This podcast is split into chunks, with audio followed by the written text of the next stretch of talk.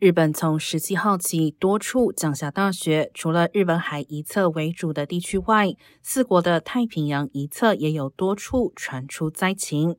根据日本放送协会 NHK 的报道，截至周五下午四点，因除雪发生意外或从梯子跌落造成骨折者有二十人重伤，二十八人轻伤。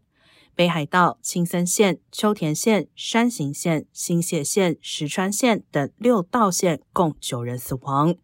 大雪也导致一千三百九十三所学校停课或缩短上课时间，还有超过四万户因不明原因停电。